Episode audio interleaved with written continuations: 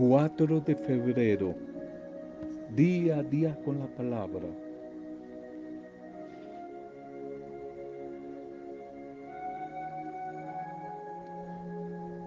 Maneras de amar.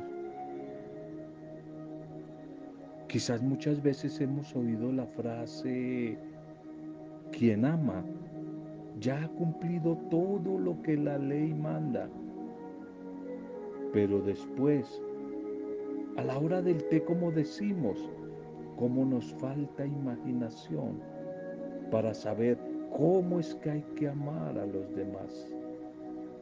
Y pensamos que amar es solamente dar una cuanta limosna, una limosna a los pobres, a los necesitados, y que tener caridad es solo no atacar y hacerle daño al vecino. Pero amar es muchísimo más. Hay muchas más formas de mostrar el amor, maneras de amar, y quizás una de ellas es ponerse en el lugar del prójimo. Amar es ponerse en el lugar del prójimo, y no hay que olvidar la gran regla de oro del creyente, del cristiano, en el trato humano, en el trato con los demás. Y eso es amor, tratar a los demás como deseo que los demás me traten a mí. Tratar a los demás, tratar a los demás. Esa es una manera, la manera más concreta de mostrar el amor. Tratar a los demás como yo quisiera como yo quisiera que los demás me traten a mí.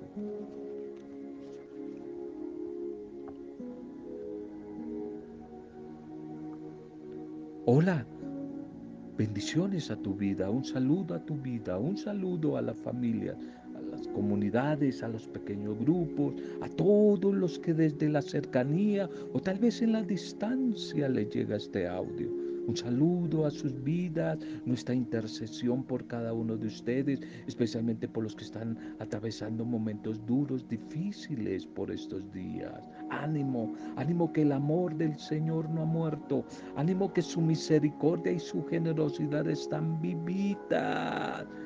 Ánimo que ya vendrán tiempos mejores. Nuestra oración de acción de gracias, intercesión por todos los que hoy están de cumpleaños, celebrando alguna fecha especial, un aniversario, como el caso de Adriana González. Adrianita, un, un saludo para ti, nuestra oración de intercesión por ti, por toda tu familia, por tu familia, por tu vida, por tu realidad, por el tiempo, por tu hoy. Nos unimos a toda tu familia, a tus amigos, para dar gracias al buen Dios por tu vida y pedir que cosas mejores te sorprendan en este nuevo cumpleaños, que puedas seguir disfrutando, valorando, agradeciendo y compartiendo la vida. Bendiciones para ti, Adrianita, y en ti a todos los que hoy están de cumpleaños. Primer mensaje para este día. Enfrentando las dificultades. La vida no es fácil y aunque recemos o no, sigamos a Dios o no, siempre nos vamos a tener que enfrentar con los problemas, con las dificultades. Enfrentando las dificultades. Evangelio de Juan 16:33. Y les digo estas cosas para que tengan paz en mí. En el mundo ustedes van a tener problemas, dificultades, tribulaciones pero confíen, confíen en mí. Yo he vencido al mundo, yo he vencido al mundo. Vea que el Señor aquí no está diciendo pare de sufrir, sino está hablando bien clarito.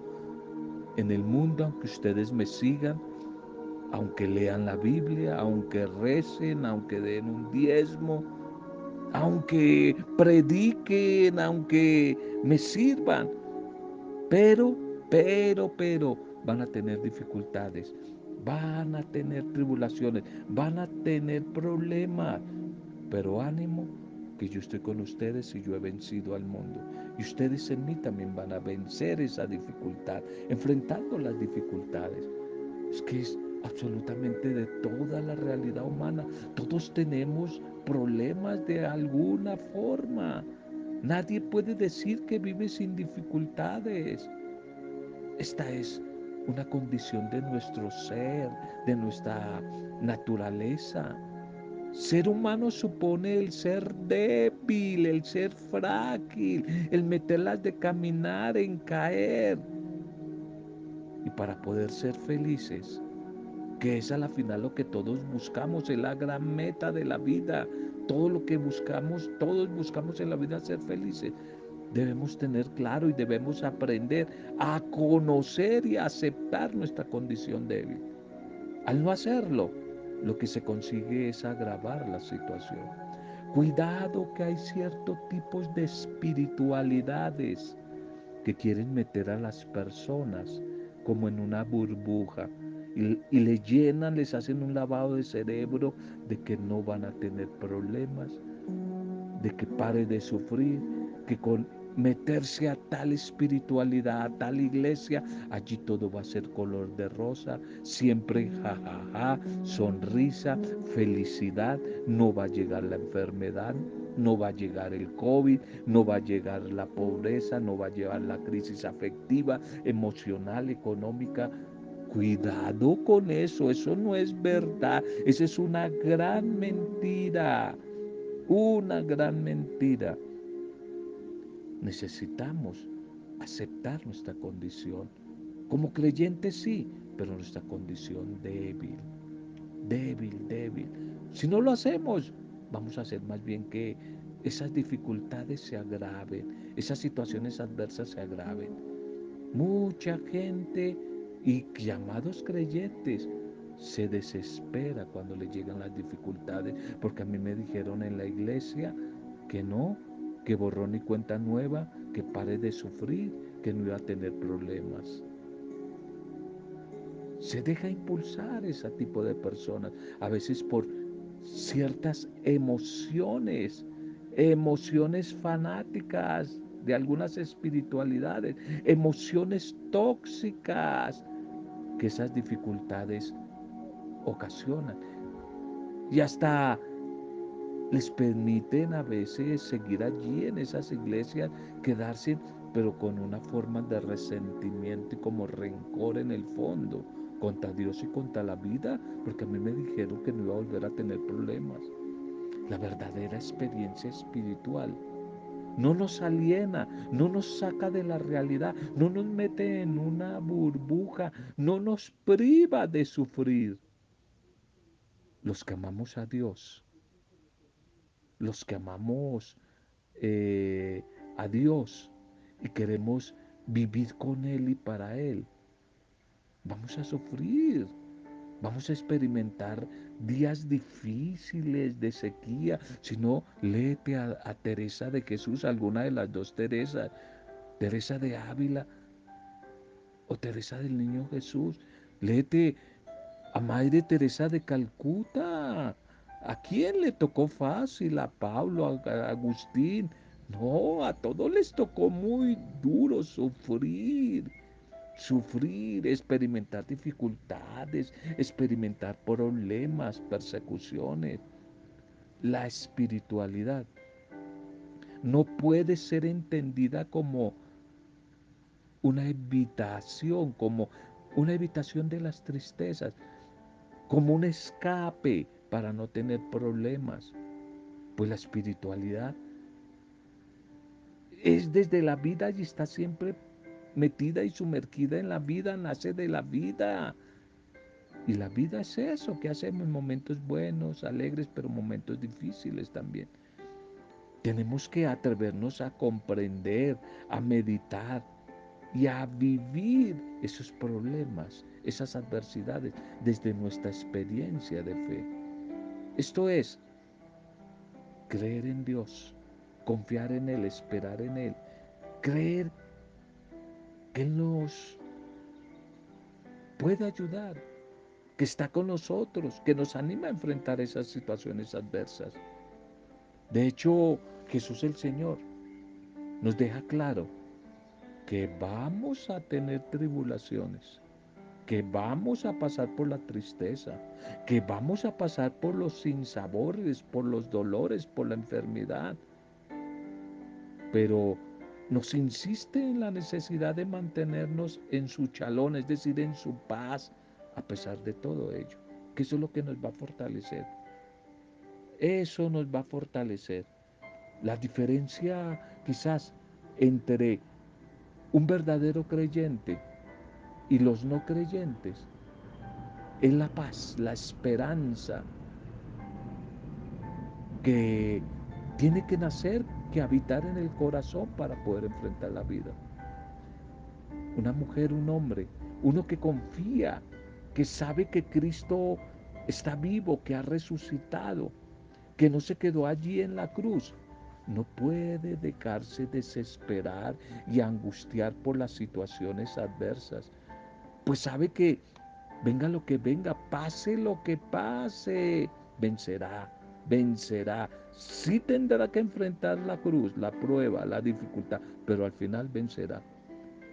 Muchos de los que ahora quizás me están escuchando, tú que me escuchas, tal vez lo sé, puedes estar pasando por un momento duro, por un momento difícil, por situaciones adversas por tristeza, por enfermedad, por soledad, por crisis económica, crisis en la pareja, qué sé yo.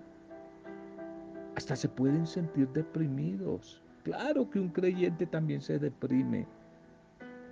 Pues bien, lo primero que te invito a hacer es meditar y comprender que Jesús no se quedó en la cruz, que ha resucitado, que está vivo que su sangre tiene el poder de darnos fuerza para vencer toda dificultad. Tenemos que no hacer negación de la dificultad, de la prueba, de la adversidad, pero tenemos que confiar también en el poder de Dios, en su misericordia y estar seguros de que con Él vamos a salir adelante, vamos a salir adelante. No quisiera cansarme de tratar de animarte a ti para que en Jesús sigas dando la pelea, la batalla, para que sigas luchando cada día y seas una mujer que enfrentas con valentía a un hombre la prueba, la dificultad y vamos a ver, la vas a vencer, la vas a vencer en el nombre del Señor. Te invito a que le entregues tu prueba, tu dificultad al Señor y pídele que te fortalezca en medio de la prueba y que te regale la victoria sobre esa batalla concreta que estás viviendo por estos días. ¿De acuerdo? Bien. La liturgia para este día. La liturgia para este día. Una cosa es decirlo y otra hacerlo. Qué fácil, qué fácil es decirlo. Qué fácil es opinar de los problemas de los demás desde la distancia. Qué fácil es dar un consejo cuando yo no he vivido lo que aconsejo. Una cosa es decirlo y otra hacerlo. Una cosa es decirlo y otra hacerlo. La primera lectura para hoy es del libro del eclesiástico.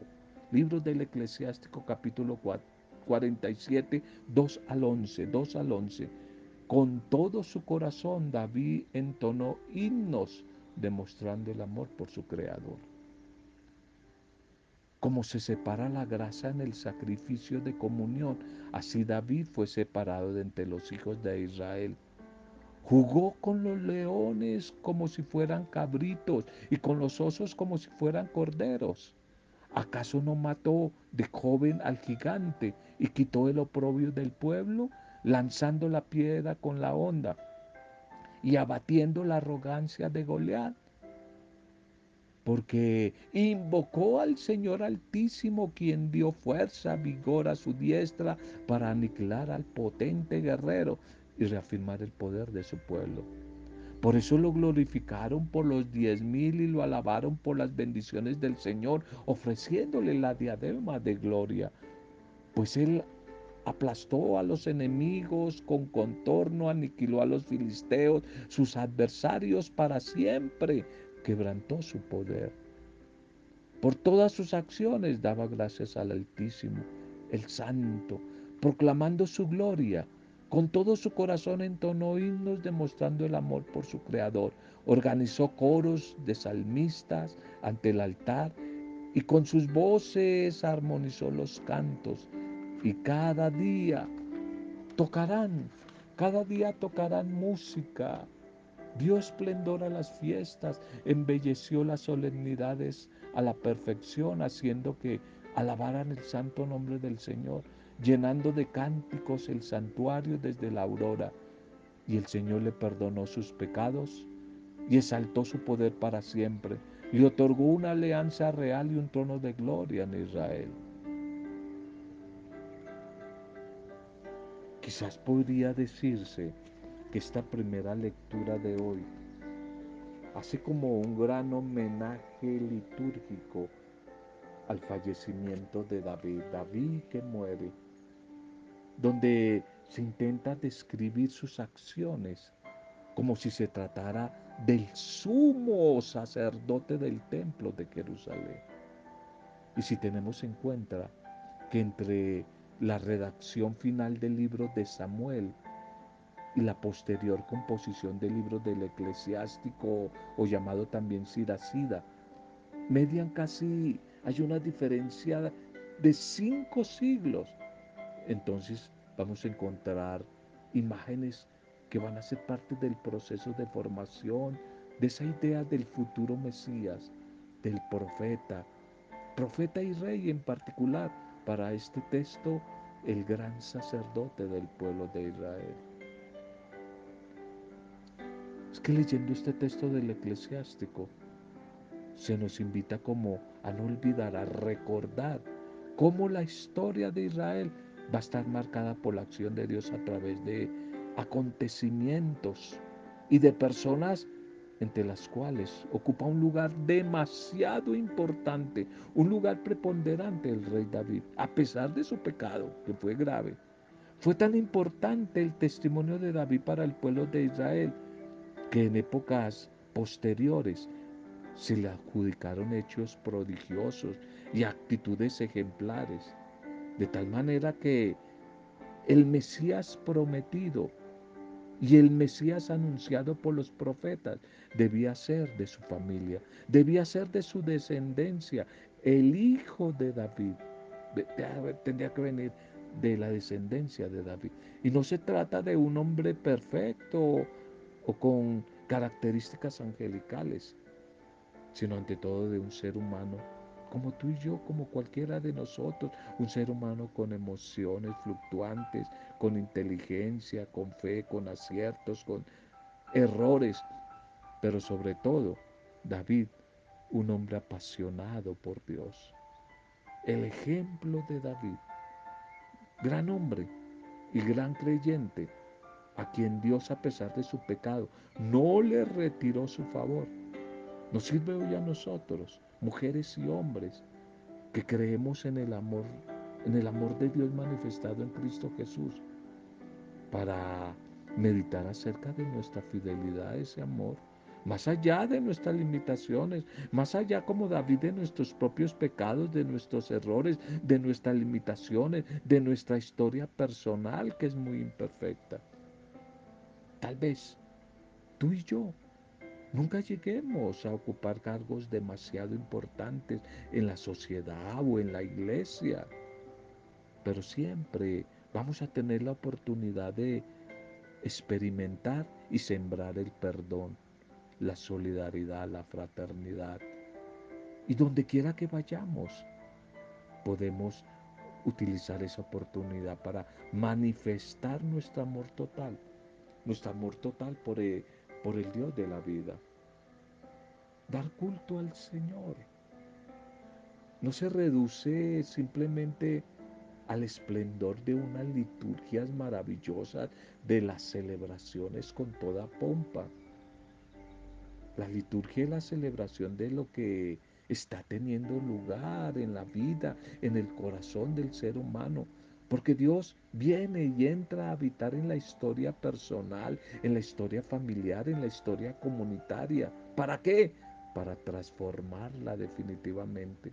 Y su rostro, sus manos, sus palabras, son las de Cristo en el rostro, las manos y las palabras de su comunidad, de su iglesia, que es la asamblea de todos los bautizados. El Evangelio para hoy.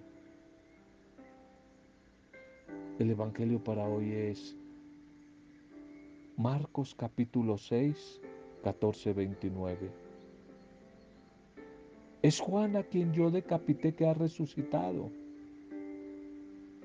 En aquel tiempo con la fama de Jesús se había extendido por todo lado y el rey Herodes oyó hablar de él y unos decían, es Juan el Bautista que ha resucitado y por eso los poderes de él actúan en Jesús. Otros decían es Elías, otros es un profeta como los antiguos. Y Herodes al oírlo decía, es Juan a quien yo decapité que ha resucitado. Es que Herodes había mandado prender a Juan, arrestar a Juan, meterlo a la cárcel. Lo había encadenado. El motivo era que Herodes se había casado con Herodías, mujer de su hermano Filipo, y Juan le decía que no era lícito tener la mujer de su hermano.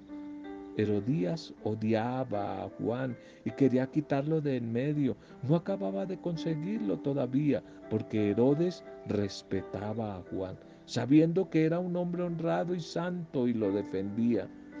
Cuando lo escuchaba, quedaba Herodes por su cumpleaños cuando lo escuchaba, Herodes quedaba maravillado. Y le llegó la ocasión cuando Herodes por su cumpleaños dio un gran banquete a sus magnates, a sus oficiales y a la gente principal de Galilea. Y la hija de Herodías entró y la joven danzó gustando mucho a Herodes y a los convidados. Y el rey le dijo a la joven, pide lo que quieras que yo te lo daré. Te lo juro, te daré lo que me pidas, aunque sea la mitad de mi reino. Y ella salió a preguntarle a su madre, ¿qué le pido? Y la madre le contestó, pídele la cabeza de Juan el Bautista.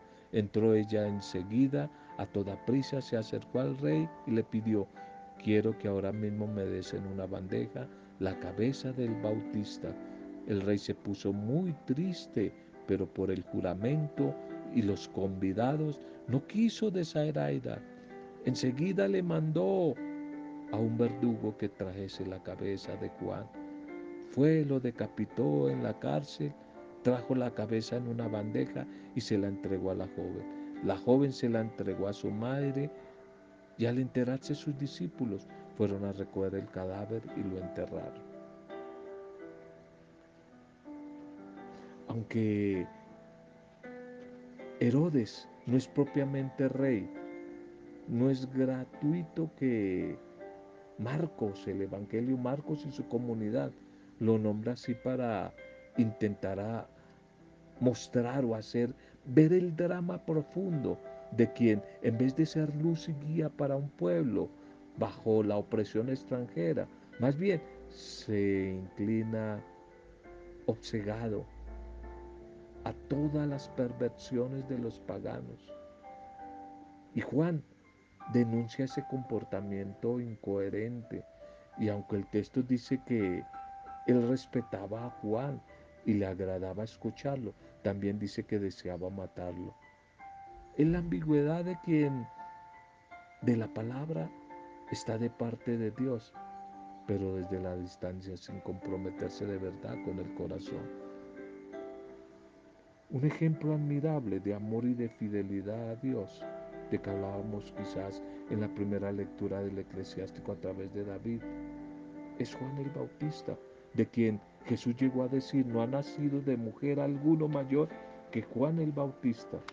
No solo fue Juan quien bautizó al Salvador del mundo y lo señaló como el Mesías, sino que su misma vida fue un claro testimonio de coherencia y de verdad. Juan el Bautista no guardó silencio. No guardó silencio cuando tuvo que denunciar la corrupción, la maldad, el pecado de los poderosos como buen profeta que era. Como en este caso el de Herodes, lo cual le atrajo la muerte. No tenía apegos ni dependencias humanas. Era un profeta ligero de equipaje, vestido sencillo, comida simple, sin vivienda ostentosa. El bautista no buscó honores ni reconocimientos, al contrario, se dio el lugar a Jesús e hizo que otros lo siguieran a Él. Sin duda, nuestra sociedad, sin duda, nuestro mundo, cómo necesita de hombres y mujeres coherentes, dispuestos a dar testimonio de la verdad, aún a costa de su propio bienestar. Ya tenemos muchos genios, muchos intelectuales, muchos doctores y doctoras, tenemos muchos genios, gente que se cree superior entre nosotros, pero cómo nos faltan testigos fieles del amor, testigos fieles del perdón, testigos fieles de la solidaridad, de la justicia, que procedan de Dios, sin los cuales el mundo seguirá su camino al fracaso. Es que el mundo de hoy, nuestra sociedad, necesita que le mostremos a Jesús vivo y resucitado. No necesita más protagonistas, más líderes religiosos, más pastores que se muestran a ellos mismos, que quieran tomar el lugar del maestro. Lo que se necesita, lo que se necesita es mensajeros sencillos, humildes como el Bautista, que enciendan los corazones de los seres humanos con el fuego y la luz del Espíritu Santo, como el Bautista. Cristianos que con su vida, vivida en coherencia, con la fe, sean de verdad un signo profético en medio de un mundo que cada vez está más perdido. Un mundo que persigue valores que no lo son o que levanta altares a dioses falsos. Parece que el relato de la muerte del Bautista es anterior a la redacción del Evangelio. Y por eso, de una manera quizás muy respetuosa, hoy se quiere meter acá al precursor, al bautista, como anunciador de la venida del Mesías que es Jesús. Y este bautista obedeció probablemente sus numerosos seguidores de la comunidad que van haciendo. Y este bautista les va motivando a que no los sigan a él, sino sigan al que Él bautiza, que es a Jesús. Sin duda, la vida y la muerte del bautista le permiten a los evangelistas, tal vez más a Mateo, redactar un texto que va a poner en evidencia que solo del decir, creer y comprometerse puede no ser siempre suficiente si no se hace realidad la justicia y la misericordia. Porque quizás como decíamos en el título del mensaje, una cosa es decirlo y otra hacerlo. Muchos lo dijeron, pero no lo hicieron. Y el bautista no solamente lo hizo, lo dijo, sino lo hizo. Jesús lo dijo y lo hizo como el bautista. Pues la iglesia, tú y yo, ojalá pasemos del dicho al hecho. Una cosa es decirlo y otra hacerlo. Preguntémonos para orar. ¿Será que acaso mis acciones diarias, como las del Bautista, dan un testimonio verdadero de mi fe? ¿Dan un testimonio verdadero de mi fe? Pidámosle al Señor que nos llene de su espíritu. Tú, Señor, tu Señor Jesús resucitado, nuestro Mesías, que viniste a predicar al mundo la buena noticia de la salvación, especialmente a los pobres, a los débiles como nosotros, a los pecadores. Llénanos de la luz de tu Santo Espíritu.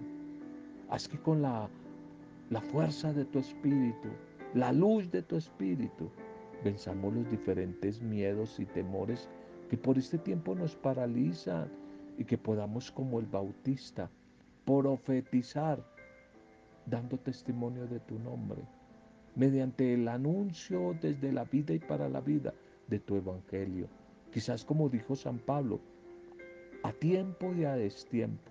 Ayúdanos, Señor, a denunciar todo aquello que se opone a la realización de tu reino de amor, de perdón, de paz, de justicia, de equidad. Ayúdanos, Señor, por favor. Ayúdanos. Que a pesar de los momentos de equivocación en los que hayamos tenido que pasar, en este discipulado, en este caminar tras de ti, que en nuestro corazón siempre esté ese deseo firme de cumplir tu voluntad y permanecer en una vida recta, llena de la sabiduría de tu Espíritu. Señor, ilumínanos con la luz de tu Espíritu y sácanos de la oscuridad. Ayúdanos, Señor, a tener claro que privarnos de las verdaderas riquezas de la vida, vamos a encontrar las riquezas verdaderas del cielo, tus valores. Que no nos contentemos con buscar las riquezas materiales de este mundo y de esta sociedad, sino buscarte a ti. Gracias Señor. Gracias Señor. Bendícenos a través de la palabra que hoy hemos compartido a todos. Bendícenos a los que están atravesando momentos difíciles. En el nombre tuyo, Padre Dios, en el nombre tuyo, Señor Jesús, y en el nombre tuyo, Espíritu Santo. Amén.